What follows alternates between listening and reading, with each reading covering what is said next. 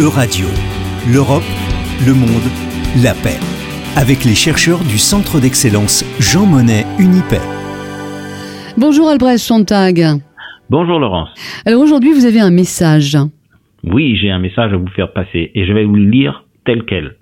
Protégez notre démocratie. Résistez dès le début. Immiscez-vous avec courage quand vous rencontrez la haine et la violence. Ne donnez aucune chance à l'antisémitisme. Nous pouvons tous faire une contribution. Eh bien, c'est un appel très grave, presque solennel. Ça vient d'où?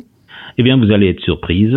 Cet appel a été diffusé par des speakers dans chacun des stades du football professionnel allemand le week-end dernier, c'est-à-dire à, l'intention de, mine de rien, 650 000 spectateurs. Effectivement, pour une annonce de stade, c'est assez étonnant. Et au risque de vous surprendre à nouveau, si le ton a été particulièrement grave cette année, c'est déjà la vingtième fois que la Ligue allemande de football a mis en place, en coopération avec les 36 clubs professionnels qui la composent et les associations de supporters, ce qu'elle appelle le jour du souvenir. Toujours fin janvier, quand est commémorée la libération des camps de concentration, notamment celui d'Auschwitz-Birkenau. Mais il est vrai, cette année, c'était différent. Et cette action n'a jamais été aussi lourde de signification auparavant, car l'actualité a rattrapé le souvenir historique. D'une part, depuis le 7 octobre dernier, l'Allemagne a connu comme la France, une augmentation exponentielle des incidents antisémites, et d'autre part, jamais depuis de longues décennies, les idées de l'extrême droite n'ont été assumées aussi facilement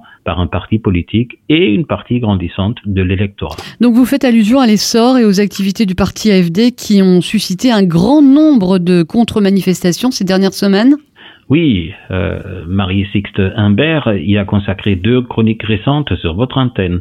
Euh, pas besoin d'y revenir.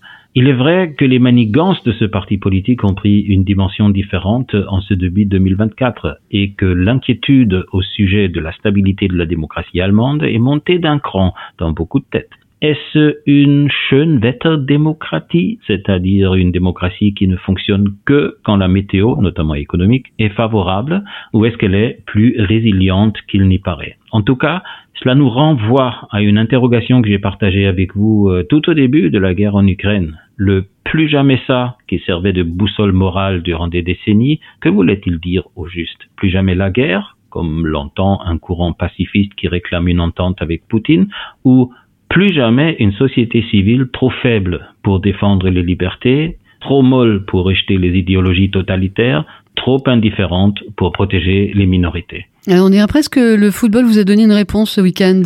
C'est pas faux. Une réponse spontanée et provisoire, certes, mais une réponse sans ambiguïté, surtout en considérant ce slogan percutant qui a frayé son chemin jusque sur les bandes de rôle des fans et dans les conférences de presse de certains entraîneurs. Plus jamais, c'est maintenant. Ni vida ist jetzt. Vous reconnaîtrez que ça a de la gueule. C'est percutant, je l'avoue. Et ça montre qu'on a fait du chemin. Dans les années 1930, le football était déjà un sport très populaire en Allemagne. Il dépassait le million de pratiquants dans plus de 5000 clubs et il remplissait des stades déjà impressionnants. Mais autant la fédération que la grande majorité des clubs ont léché les bottes aux nazis dès qu'ils étaient arrivés au pouvoir. Leur comportement honteux a été bien documenté par des études historiques fouillées, souvent commanditées par eux-mêmes d'ailleurs. Aujourd'hui, ils se positionnent, ils revendiquent leur citoyenneté active. Franchement, c'est rassurant de voir qu'il y en a qui semblent avoir appris quelque chose de l'histoire. Merci beaucoup Albrecht Sontag pour cette euh, lueur d'espoir, si j'ose dire. En des temps bien troubles, je rappelle que vous êtes professeur à l'ESCA, école de management à Angers.